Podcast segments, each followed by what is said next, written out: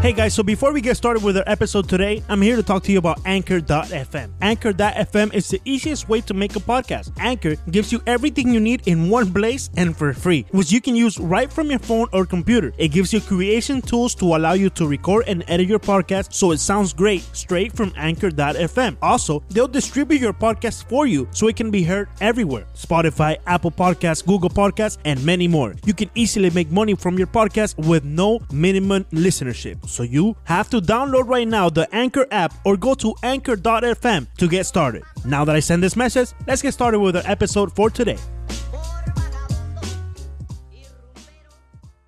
Aquí estamos directamente desde la American Airlines Arena. Acaba de suceder literalmente el homenaje del retiro de la camiseta de Chris Bosh. Vamos a estar hablando de, eh, obviamente, del homenaje, de las palabras que dijo previo a, que alzaran su camiseta de manera permanente en la American Airlines Arena. Pero como hacemos siempre en todos los episodios de 5 razones, es recordar las redes sociales y recordarles también que somos el único podcast español de la cadena de Five Reasons Sports Network. Nuestra cuenta, arroba 5 razones POD.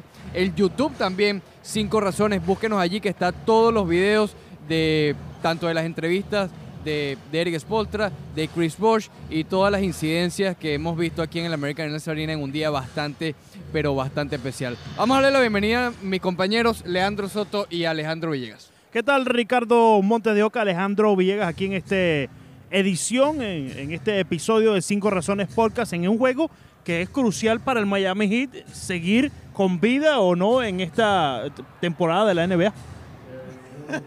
Sí, pero hoy no vamos a hablar del juego, Leandro. Eh, vamos a dejar eso a un lado. En este momento está ganando el Miami Heat, pero, Pero- ya conocemos cómo sí, es este equipo. sí, de- pero, pero este es extraño. Este, este juego Vamos más a hablar- importante No, quizá no, de la no, no, campaña. No, no, no, no, no. Lo que vamos a hablar hoy Ah, no. es el retiro de la camiseta de Chris Bosch y lo que nos contó temprano en la rueda de prensa, Leandro. Creo que eso debería ser lo que te tenga orgulloso el día de hoy. La pregunta que le No, hiciste, Ri- Ricardo lloró. bastante íntima la pregunta, debo acotar. Y la respuesta que te dio, cuéntale a los oyentes de Sí, bueno. Cinco Razones Podcast, ¿qué fue lo que te dijo Chris Bosch? ¿Cuál fue su momento Sí. favorito Eh. durante su estadía en el Miami Heat? Bueno, pri- primeramente tenemos que eh, mencionar la anécdota favorita de Eric Spoltra sobre a ver, Chris a Bosh. ver, ¿cuál fue? Y eh, hablaba él después de uno de los partidos que perdieron y se fueron 2 a 1 en la serie ante Indiana. Estaban abajo por un juego. Y estaban en, en algún hotel de los Estados Unidos. Y en Indiana, Leandro. en- en- Jugaban en, Indiana en Indiana, sí. y perdieron en Indiana. Bueno, pero es más bonito, suena así, Villegas, por favor. Oye, por eh, favor. Entonces estaba en algún hotel de la ciudad de Indiana donde Eric Spolstra y varios eh, de, la, de los coaches de- de- del coaching staff del Miami Heat estaban viendo los videos del juego, vi- buscando nuevas formas de eh, atacar, nuevas, un nuevo planteamiento. Sí, jugar. Perdieron y querían... Querían arreglarlo Sí, lo, sí, sí. lo mal que hicieron ese día, ¿correcto? Y entonces su- eh, suena la puerta de- de- del hotel, ya vamos a hacer el sonido y todo. Cerca de las 2 de la mañana. Cerca de las 2 de la mañana acotó Eric Spoltra. Y cuando él abre la puerta del hotel, adivina quién era, Viega. El popular Chris Bosch. Alias el Raptor. Christopher Bosch, como le dijo Dwayne Wade hoy en su discurso. Correcto. Ajá, ¿y qué pasó? Y, y Chris Bosch tenía en su mano par de cervecitas. Un par dice él, pero yo estoy casi seguro que era al menos, al menos, lo menos un seis. 12, no, un 12 pack. Bueno, ok. ¿Cómo que seis? Seis Seis. son tres para cada uno nada más y ya, ya había un gentío. ¿Sabes cómo sé que, que hubo más de dos cervezas? ¿Cómo? Porque Eric Spoltra dijo que en, en ese momento era para, eh, digamos, relajarse y no hablar de baloncesto. Sí, y sí. supuestamente, según Spoltra, nadie, nadie habló de baloncesto. Sí, sí. Pero Bosch no dijo eso. Bosch, Bosch no dijo Bosch dijo eso. que analizaron el video, Sí, se sentaron a ver la jugada. Eh, probablemente haya habido más de dos cervezas. Continúa, Sotito. Sí, bueno, y esa era la anécdota favorita de parte de Eric Spoelstra sobre Chris Bosh. Cuando llegó Chris Bosh al salón de conferencia y tuvimos la oportunidad de escuchar las, las preguntas de, de varios de los colegas periodistas y me atreví, ya que le dije al Fuiste popular muy Ricardo osado, Montes de muy Oca, osado. le pedí Reculé. al popular Ricardo Oca, ya que yo estaba en trabajos audiovisuales, eh, eh, grabando el video, para aquellos que no entienden, y Ricardo Montejo que no quiso hacerle la pregunta. Incluso yo le dije, pregúntale tal, tal y tal. Y no quiso el hombre. O sea, le, le diste la instrucción, le diste Sí, el libreto sí, y dijo que no. Y lo que quería que se la pasara escrita, no sé, lo que, lo que estaba esperando Ricardo Montejo. Un papelito para Chris, por favor, lee la pregunta. Sí, entonces tuve que tomar la delantera y para el bien de nuestro podcast Cinco Razones, tuve que hacer la pregunta, ¿cuál era la anécdota favorita de parte de Chris Bosch hacia Eric Pero Spoelstra? di la verdad, Chris Bosch te vio así y te dijo, ¿qué dijo Spolstra? Sí, sí, me preguntó qué, qué fue lo que había dicho Spoltra y bueno, le mencioné lo que, lo que acabo de contarles y él, él también pensó lo mismo, eh, pero Sí, eh, se fue por la respuesta fácil. posiblemente, Dijo, pues sí, para mí también. pero como esas ocasiones, como esas circunstancias, ¿cuántas cervecitas no se tomaron Eric ¿Tú Chris Bosh y los otros jugadores una Miami práctica recurrente? Bueno, no sé, no sé. Ahora, ¿qué otra parte de la rueda de prensa? Estamos primero en la rueda de prensa previa y ya vamos a hablar de los discursos. Pat Riley, Dwayne Wade y el propio Bosch hablaron en, en la ceremonia. Eh, ¿Qué otra parte de la rueda de prensa les gustó? Porque fue una rueda de prensa diferente. Hubo casi cero clichés y Chris Bosch dio respuestas eh, genuinas, de verdad. ¿Qué, qué más les gustó? Bueno, realmente, bueno, como tú decías, es que fue una rueda de prensa, es la mejor que en la cual yo he asistido, de verdad, porque en la rueda de prensa generalmente hay muchos clichés, muchos egos de los periodistas. Aquí no había ni un- todos los periodistas estaban calladitos, eh, prestando la atención a cada una de las palabras de Chris Bosh. La parte, a ver, mi parte favorita de la conferencia de prensa que está en nuestro YouTube en Cinco Razones, eh, fue cuando di- le preguntaron si Realmente no recuerdo mucho la pregunta, lo cual es bueno, si él quería volver a jugar o algo así. Él dijo, no, tú te imaginas, yo ahora, eh, esta Sí. gente está lanzando 90 veces por juego, Sí, volver al Miami Heat, a que me midan la grasa corporal, estar en las prácticas de Spoltra. No, no, no, no, no, déjame a mí tranquilito. Mi parte favorita fue cuando le preguntaron si, bueno, si creía que él merecía estar en el Salón de la Fama y dijo, of course, Claro. I made it easy on the committee. o sea, o- por supuesto, se la puse fácil al, al comité de, de escogencia a los que van al Salón de la Fama. ¿Qué, ¿Cuál fue la parte favorita de Leandro Soto? Definitivamente el momento que tuve la oportunidad de hacerle la pregunta que Ricardo Montedoca no quiso hacerle. Ah, Esa fue mi parte ¿Sudaste o favorita. no sudaste, Leandro? Eh, debo, debo de admitir que cada Sí, vez que uno trata de hacer una pregunta en una de estas conferencias de prensa, algo de nervios eh, le da a uno, ¿no? Porque, bueno, en mi caso era la primera vez que le preguntaba algo a- a- aquí en, en el American Airlines Arena. Pero hay que atreverse, Ricardo. Espero que para Hay la que próxima... atreverse, Hay que eh, atreverse. pa- Me para, que dar la pregunta escrita. para cuando retiren el número 3 de Dwayne Wade, que posiblemente sea el próximo número que retire el Miami Heat, por favor, esperamos que seas tú el que haga la pregunta. Sí, claro que sí. Eh, ahora, Mira, eh, adelante, adelante. Eh, más adelante vamos a estar hablando específico, como lo dijo Alejandro, sobre el discurso como tal. Pero antes de eso, yo les quiero preguntar que, porque mucho se ha hablado de esto, ha sido un día muy nostálgico, muy de recordar la época del Big Three, de recordar aquellos momentos en el que el Miami estaba en el tope del mundo deportivo, no solo baloncesto, sino el mundo deportivo. Entonces yo les pregunto, ¿cuál es, ¿qué es lo primero que se les viene a la mente cuando, cuando hablamos de Chris Bosh?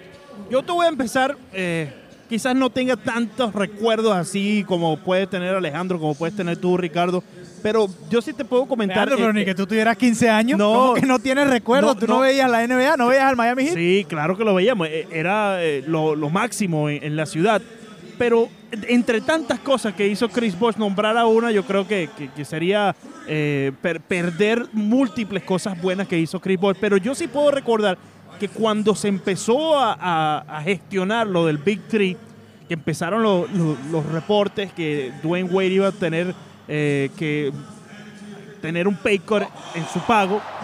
Eh, aquí estamos viendo, eh, se, impresiona la gente con eh, festividades de entretiempo.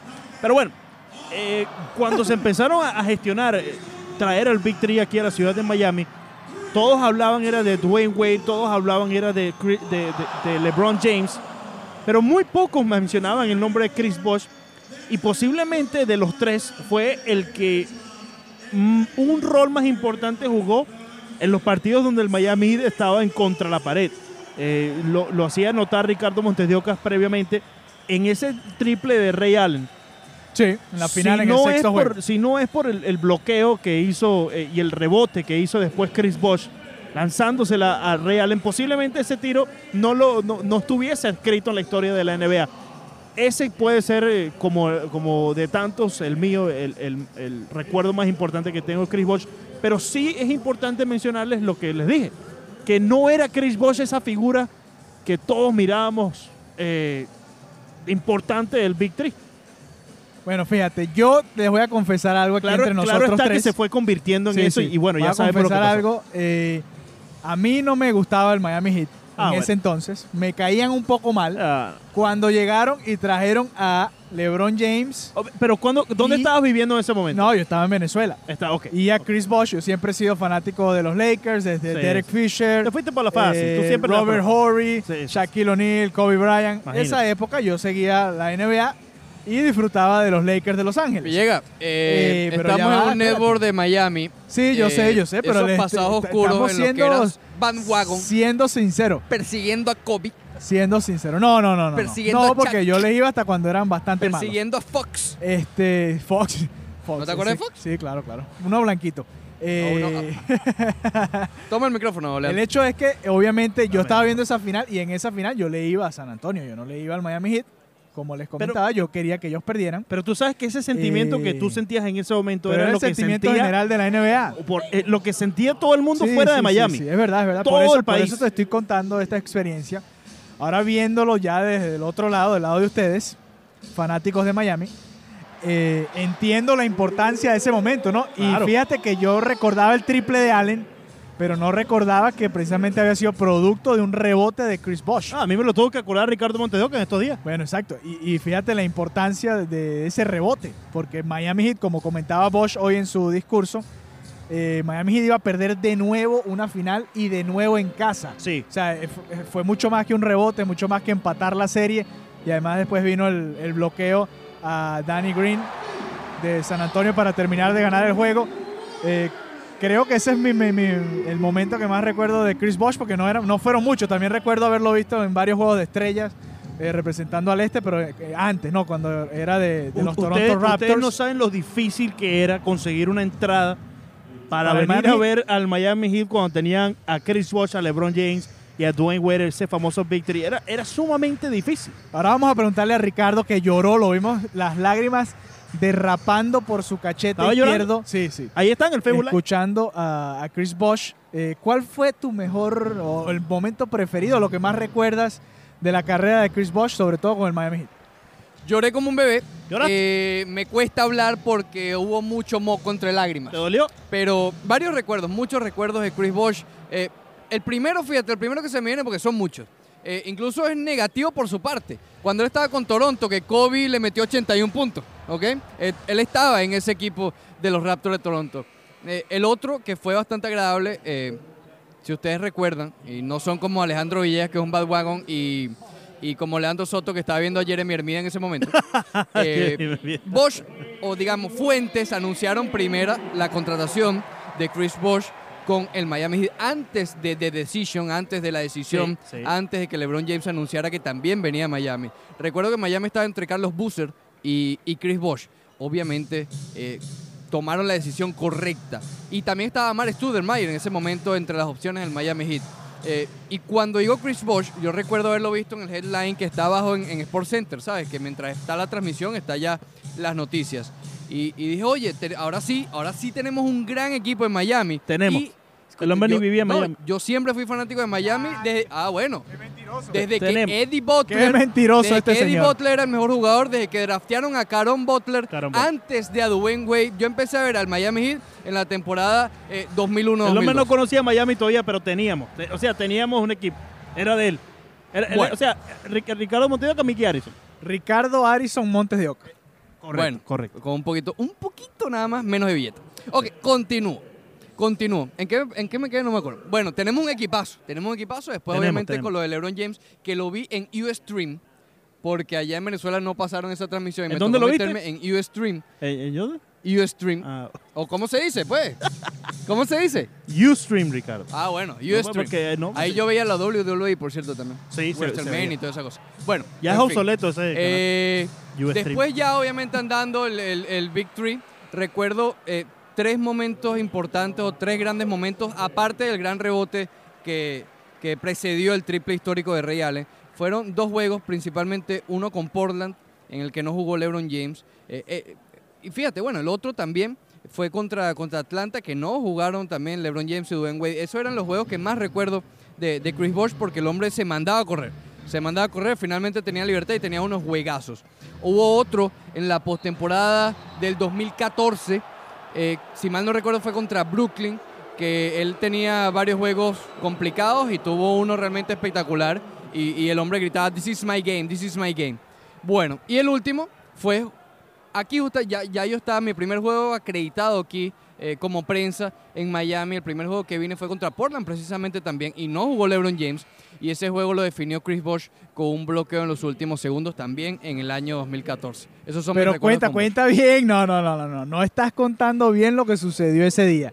Tú fuiste a entrar al Eso pasó locker y ¿qué pasó? Yo fui a Cuéntale a la entrar gente. al locker, Cuenta, yo fui a cuenta, entrar al locker, eh, primer- repito, primera vez que estaba como prensa, no sabía muy bien cómo eran los tiempos de antes que, ab- que- que abrieran el locker room y, y todo eso. Y yo entro y ya faltan como 5 o 10 minutos para que cerraran, para que cerraran el- la entrada a la prensa. ¿Y qué pasó, Ricardo? Y yo entro, no había nadie en esa época, para que sepan, en esa época el locker del Miami Heat no se podía entrar de la cantidad de gente que había. Y yo entro y no había nadie. Y yo dije, oye, qué raro, no hay nadie. Y llega el, el encargado de prensa, el PR, y me dice, oye, ya falta poquito, si quieres ven después de que se acabe el juego, pero ¿quieres hablar con alguien rapidito y tal? Y cuando los dos volteamos, yo veo a Chris Bosh, Chris Bosh me vio, yo no sabía mucho inglés en esa época, y yo procedía y corrí, me fui. Bueno, ya después de esa anécdota que claramente tuvo Ricardo Moteoca con Chris Bosh, podemos pasar a lo que fue la ceremonia aquí en el Miami, eh, en el American Airlines Arena. Eh, una ceremonia sumamente emotiva. Estuvo aquí el papá de Chris Bosh, estuvo aquí los cinco hijos de Chris Bosh, eh, su Sí, no esposa. perdió tiempo Bosch. no perdió ningún tiempo Bosch. Eh, sentado también, obviamente, estaba eh, la gerencia del equipo, Mickey Harrison, su hijo, eh, Pat Riley. También estaba detrás de ellos Udonis Haslem, eh, también Dwayne Wade. Sumamente emotiva y yo creo que eh, lo que más me impresionó es eh, el cariño que le aprendió a tener Chris Bosh a la ciudad de Miami, a pesar de criarse tan lejos de aquí, eh, en Texas. Y ese cariño, como él lo mencionó, empezó a gestionarse no solamente por los partidos que ganaban, los partidos que el público estaba gritando todo pulmón para que darle ánimo a ese equipo, sino cuando Chris Bosh tuvo una de las decaídas en el hospital en el 2015, creo que fue que mencionó, que estaba en el hospital con, con tubos en el, en el pecho y todo, y recibió más de mil cartas de los fanáticos del Miami Heat, y al mencionar eso, eh, en verdad eh, se notaba eh, la satisfacción que él tenía con esta ciudad vieja. Sí, de hecho Bosch también le, le dejó un mensaje a toda la gente que trabajaba aquí en el American Airlines Arena. Correcto. eh, lo preocupado que la gente siempre estaba con él, o atento que fueron con, con Chris Bosch durante toda su carrera y todo lo que significaba para él la ciudad de Miami. Y de Sí. hecho dejó un mensaje en español también. Habla español Eh, prácticamente perfecto. Sí, Mejor bueno, que yo. de hecho Wade comentaba que lo, lo veía me- eh, mejor que Leandro a veces, dice Ricardo. Lo aprendió en Eh, Rosetta Stone. Que lo aprendió en Rosetta Stone y que Wade se burlaba de él y que después Bosch se terminó riendo de Wade en español. Y de hecho, durante el discurso de Bosch, escuchamos un mensaje, una parte del mensaje en español y eso lo pueden escuchar también en nuestro canal de YouTube. Ahí está el discurso completo de Chris Bosch. Eh, de lo que dijo Pat Riley, ¿qué, qué les gustó? ¿Qué les llamó la atención? Eh, ¿De qué se rieron? Porque hubo una parte cómica. A ver, ¿te acuerdas, Ricardo? Eh, bueno, eh, cabe contar que Pat Riley recibió una gran ovación. Sí. Cuan- mucha gente todavía duda de que tenga el cariño de Miami, pero el que más fue ovacionado, además de Chris Bosh, fue Shane Barry. Más incluso que Wade cuando habló, déjame decirte. Wade mandó a callar a todo el mundo porque nada más tenía un minuto para hablar. Alonso Morning, que también Alonso estaba cuando también. mencionaron Eh, el nombre por de cierto, Morning. Un paréntesis antes de responderle a Villega. Miami tiene, o el Heat tiene que hacer lo que sea para tener a Chris Bosh en esta organización. Ya tienen a Jovan Howard, tienen a Shane Barry, Haslem en su momento lo va a hacer, al igual que Dwayne Wade. Bueno, Wade quiere ser el dueño, pero eso es otra cosa. Pero Siguiendo los pasos del amiguito. Correcto, pero tú te imaginas, ya vimos la capacidad eh, que tiene Chris Bosh al hablar, de motivar. Sí, sí, Eh, sí. Tener ese personaje dentro de una organización es bien, bien importante, tanto para el equipo que tiene como para reclutar talento. Pero bueno, eso es otra cosa. Eh, Pat Riley, lo que me dio risa fue obviamente que lo- una de las primeras palabras que dijo es que le había dicho a Mickey y a Nick Harrison eh, que estuvieran pendientes porque Chris Bosh le gusta hacerlo del video boom, ¿no? Entonces que tenía que estar pendiente antes de, comenzar a decir las cosas. No, fue muy emotivo lo de Pat Riley, habló, describió de una manera bien emocionante justamente ese rebote importante de, Chris Bosh y la tapa y la asistencia, porque bueno, fue el rebote y se la pasó a Ray Allen, eso cuenta como una asistencia. En un periodo eh, digamos, tuvo uno de los rebotes, una de las asistencias y uno de los bloqueos más importantes de la historia del Miami Heat. Eh, muy poca gente puede decir eso. Así que eh, creo que las palabras de Pat Riley fueron bien, bien emotivas y bien importantes para describir lo que es Chris Bosh o lo que fue Chris Bosh como jugador. Dwayne Wade también comentó, estuvo hablando y él mencionaba que Chris Bosh fue al Juego de Estrellas 11 veces durante su carrera, pero que si le preguntaban a Chris Bosh, esas 11 veces fueron seguidas también causó mucha risa, mucha emoción entre los fanáticos que estaban aquí. Y así es que le, que, le gusta que, que recuerden Chris Bosh esas 11 veces que estuvo en el Juego de las Estrellas. Emotivo, un soldado más en el American Airlines Arena, ahora con un número más retirado, al lado del 33 de Alonso Morning, el 10 de Holloway y el 32 de O'Neill. Eh, yo creo que con esto, sin duda alguna, y se lo mencionaba Ricardo cuando cuando estaban haciendo la ceremonia. Hay algo que tiene el Miami Heat que no tienen algunos otros equipos de la ciudad. Ese sentir de, pertenencia, como mencionaba Ricardo, que tiene la ciudad de Miami, yo creo que no lo tiene ningún otro equipo de la ciudad. Y esto es lo que le falta, a, ¿por qué no decirlo? A los Miami Marlins. ya te metiste con los Marlins. Los Marlins comienzan, por cierto, el jueves y no vamos a hablar de ellos. No, Leandro, pero, pero, para, los Marlins es, simplemente, es simplemente para poner en contexto lo que significa el Miami para Hablando de los Marlins y de reconstrucciones.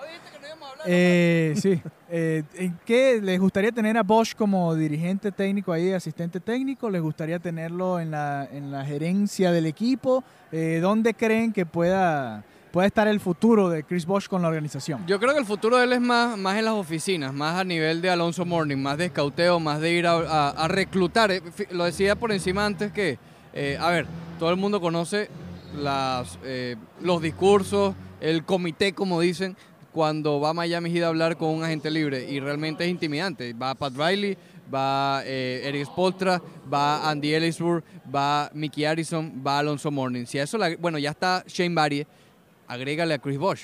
Compadre, esa gente libre es tuyo. Esa gente libre es tuyo. Entonces creo que, estaría más en las oficinas en esa, en esa parte. Ok, bueno. ¿Algo más que quieras agregar? Sí, yo quiero agregar algo. Yo quiero agregar algo. Porque he escuchado mucha gente y muchas críticas sobre si realmente merece Chris Bosch que se le haya retirado el número. Porque él jugó cuatro temporadas completas y dos parciales, obviamente por los problemas de, de los coágulos de sangre. Pero y bueno, en su momento también criticaron a Shaquille O'Neal, que estuvo incluso menos tiempo que Chris Bosh. Y, yo creo que no. A ver, es que todas las camisetas retiradas del Miami Heat tienen un significado. Las primeras dos, Tim Hardaway y Alonso Morning, que pusieron a este equipo eh, como un equipo bueno. Eh, antes era un equipo de expansión que luchaba por siquiera soñar con la postemporada. Llegó Morning, llegaron Team Hardaway y hicieron un equipo realmente bueno. Lastimosamente nunca pudieron pasar a, o chocaban una y otra vez o con los Knicks de Nueva York o con los Bulls de Chicago un time Michael Jordan. Esas dos camisetas tienen que estar retiradas. Luego, la de Shaquille O'Neal, que si bien fue corto el periodo en el que estuvo con el Miami Heat, pasó al equipo de ser bueno a ser campeón, a ser un equipo eh, competidor constantemente y además estar en boca de todo internacionalmente. Cuando llegó Shaquille O'Neal, la gente en China conocía al Miami Heat, por ejemplo. Y bueno, creo que no tengo que explicar mucho lo de, lo de Wade, tampoco lo de Haslem en su momento, ni lo de LeBron. Lo de LeBron también le van a retirar la camiseta.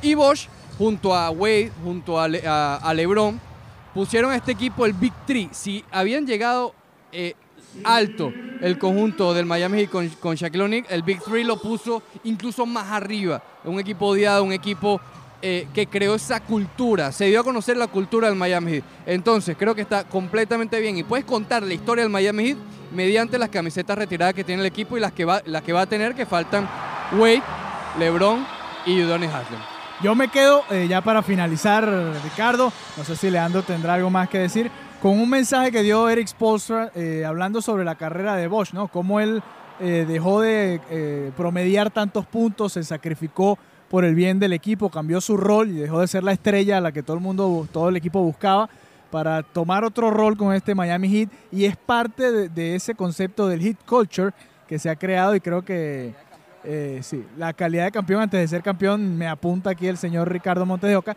y creo que me quedo con ese, ese discurso, ese, ese concepto que tiene Eric Spolstra y, que por eso quería Eric Spolstra que estuviera todo el equipo eh, durante la ceremonia el equipo actual, la nómina actual del Miami Heat, porque para él eh, Chris Bosh representa un ejemplo de lo que él quiere enseñar para la futura gener- para la generación que está jugando ahora y para las futuras generaciones Sí. del Miami Heat. Y si hay algo que mencionó también eh, Eric Spoelstra con ese punto fue que hay muchos jugadores en la NBA que deben de seguir el, el- el consejo, deben seguir el paso que dio Chris Bosh a la hora de decidir qué equipo, a, a cuál equipo quieren pertenecer. Un poco va con lo que yo te he dicho, Villegas, que eh, a veces hay que soltar un poquito el billete para ir a buscar ese anillo. Chris Bosh es claro ejemplo de eso. Y nosotros presenciamos historia en el American Airlines Arena hoy en el partido del Miami Heat ante el Orlando Magic. Ricardo Montes de Oca, Alejandro Villegas y quien les habla, Leandro Soto en el Cinco Razones Podcast del Network de Five Reasons Sports.